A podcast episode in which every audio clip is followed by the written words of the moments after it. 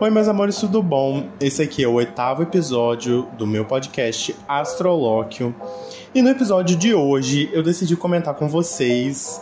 Quer dizer, comentar não, né? Eu vou passar um guia, um, um passo a passo de como sobreviver a ele. Sim, ele voltou. Aquele que é o mais temido de todas as edições do BBB. O castigo. Não, pera. Mercúrio Retrógrado. É, eu decidi falar dele porque é um tema muito comum a ser abordado com as massas, né? Tem astrólogos que vão até parar na televisão para falar de Mercúrio retrógrado e bem como pontuou o Yuzuru, né? Uh, com a astrologia, como a astrologia moderna tirou a natureza maléfica de tudo, então os malefícios todos do mundo caem nas costas de Mercúrio retrógrado e da Lua fora de curso. E eu ainda acrescento o retorno de Saturno nessa palhaçada. E assim, Mercúrio não tá retrógrado agora, quando eu tô gravando esse episódio, né? Provavelmente quando eu postar ele também não vai estar tá retrógrado. Uh, mas 2023 vai ser um ano complicado, porque Mercúrio virou o ano retrógrado e ainda vai ter mais três ciclos retrógrados esse ano. Quem amou? Eu tô me baseando para fazer esse episódio num vídeo que eu assisti de um astrólogo que eu não conheço, mas né? Quer dizer, não querendo ofender ninguém, né? Mas ele tem aquela vibe, sabe? Aquela vibe assim, ayahuasca, né? Aquela vibe gratiluz. E eu tenho consciência, né, de que um único vídeo de uma única pessoa não tem como me dar um panorama de todo o pensamento, né, da astrologia moderna sobre esse tema, né, Mercúrio retrógrado. Mas eu também não tenho saco para essas bobeiras gratiluz que os New Ages inventaram. Então eu também não quis fazer uma super pesquisa, né, aprofundada para poder saber, vida que segue. O primeiro ponto que eu preciso falar é sobre uma frase que esse rapaz diz no começo do vídeo, né? Que é algo do tipo: se você quiser enxergar a retrogradação como uma coisa ruim, então coisas ruins vão acontecer, porque somos nós que escolhemos quando a gente sofre com Mercúrio retrógrado uma coisa meio, né, meritocrata, uma coisa meio tipo assim, você é co-criador da sua realidade, né? Coisa que a gente sabe que não é bem assim, mas tá. O que eu posso dizer é que esse rapaz estudou, né? Se ele estudou qualquer coisa, menos astrologia. A gente na astrologia não tem espaço para dizer que tal coisa eu escolho encarar como negativo ou positivo. Não é assim que funciona. Os fenômenos astrológicos, eles não são bons ou ruins. Eles apenas são o que são.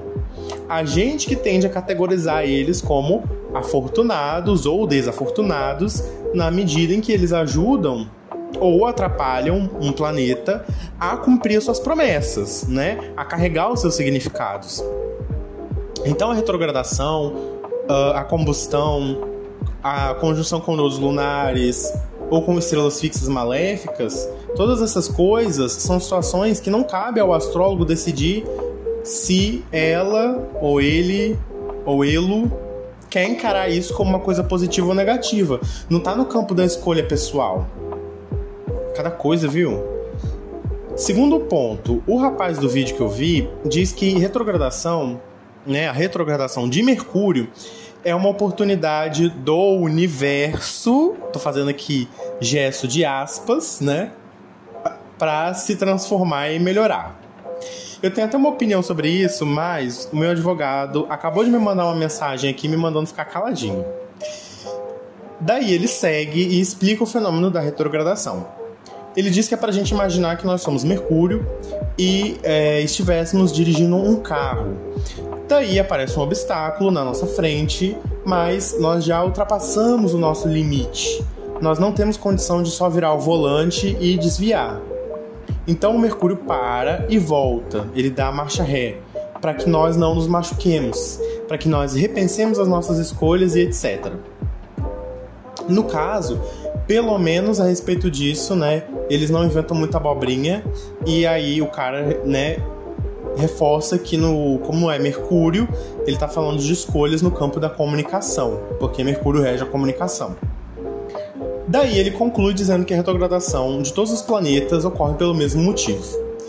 E nesse momento eu vou ter que dar uma dor de cabeça pro meu advogado, porque não dá. Gente, peraí, eu nunca vi tanta groselha Eu tô assim, abismado. Sério. Chega a ser desrespeitoso com quem trabalha com astrologia de forma séria. Porque eu não consigo acreditar que essa pessoa leva a astrologia a sério. Mesmo que ele acredite nisso, não importa.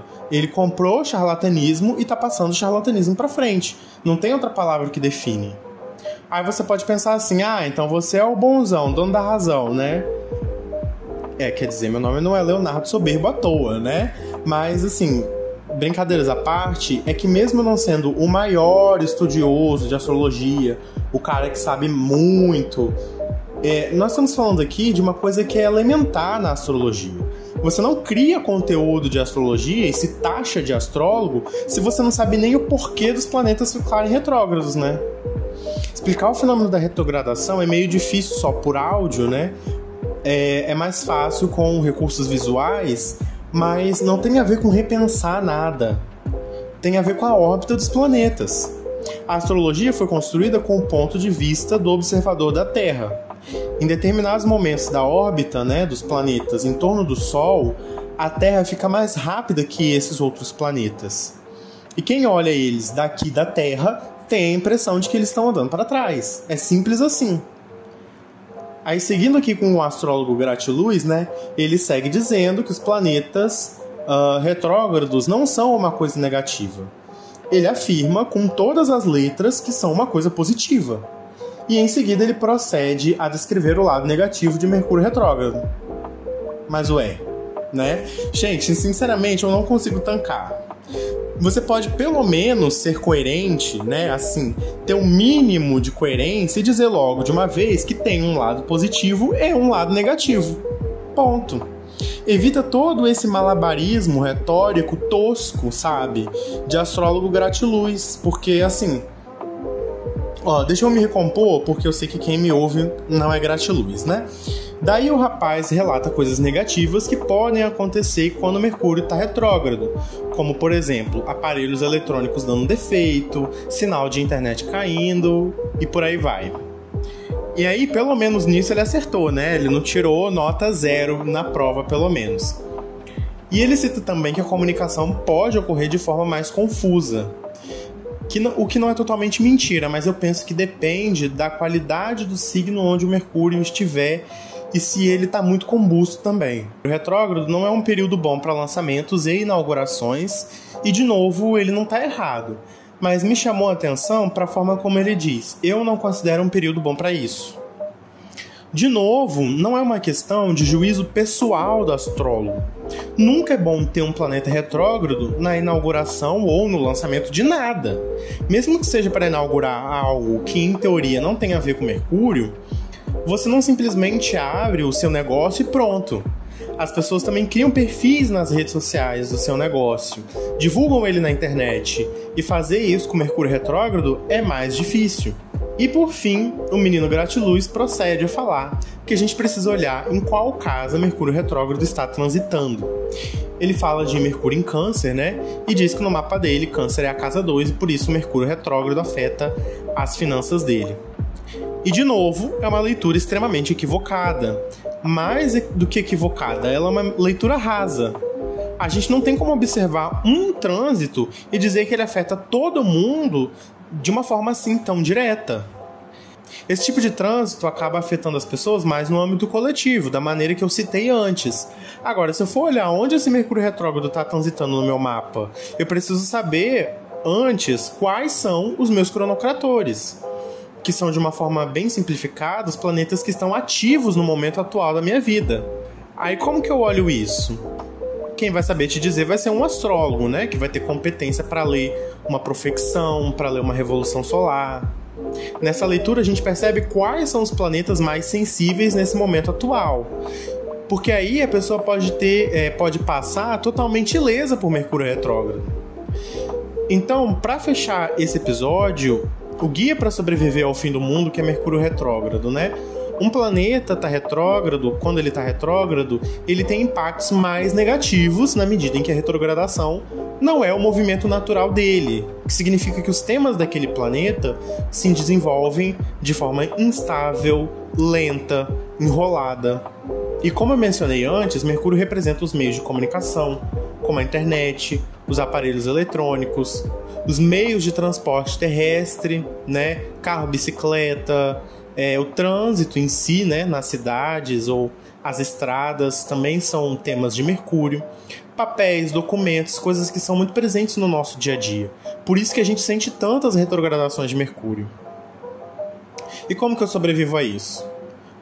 Fazendo o que dá, né? Faz o backup dos seus, dos seus arquivos, sai mais cedo de casa, para caso dê um, um, atraso, um problema. Checa o seu veículo antes de sair de casa, se você tá de carro, de moto, né? Checa ele para ver se tá tudo certo. Se programa para fazer as coisas adiantadas. Mas mais especialmente, para de bobeira e de ficar neurótico com Mercúrio retrógrado. Às vezes as coisas dão errado com Mercúrio direto também. Então não dá para ficar bitolado só com isso. Tá bom? Espero que vocês, ó, utilizem essas dicas porque elas valem ouro, hein? E se você gostou desse episódio, para quem estiver me ouvindo no Spotify, eu peço por favor, me dá aí cinco estrelas. Compartilha esse podcast com quem você acha que vai gostar de ouvir essas dicas, né? Vai, vai é, aprender a sobreviver ao juízo final, que é o Mercúrio Retrógrado. E se você gosta de mais conteúdos de astrologia, você pode me seguir no TikTok, no Instagram e no YouTube Todos, todas essas redes eu tô com o mesmo user, Leonardo Soberbo. E até o próximo episódio. Tchau!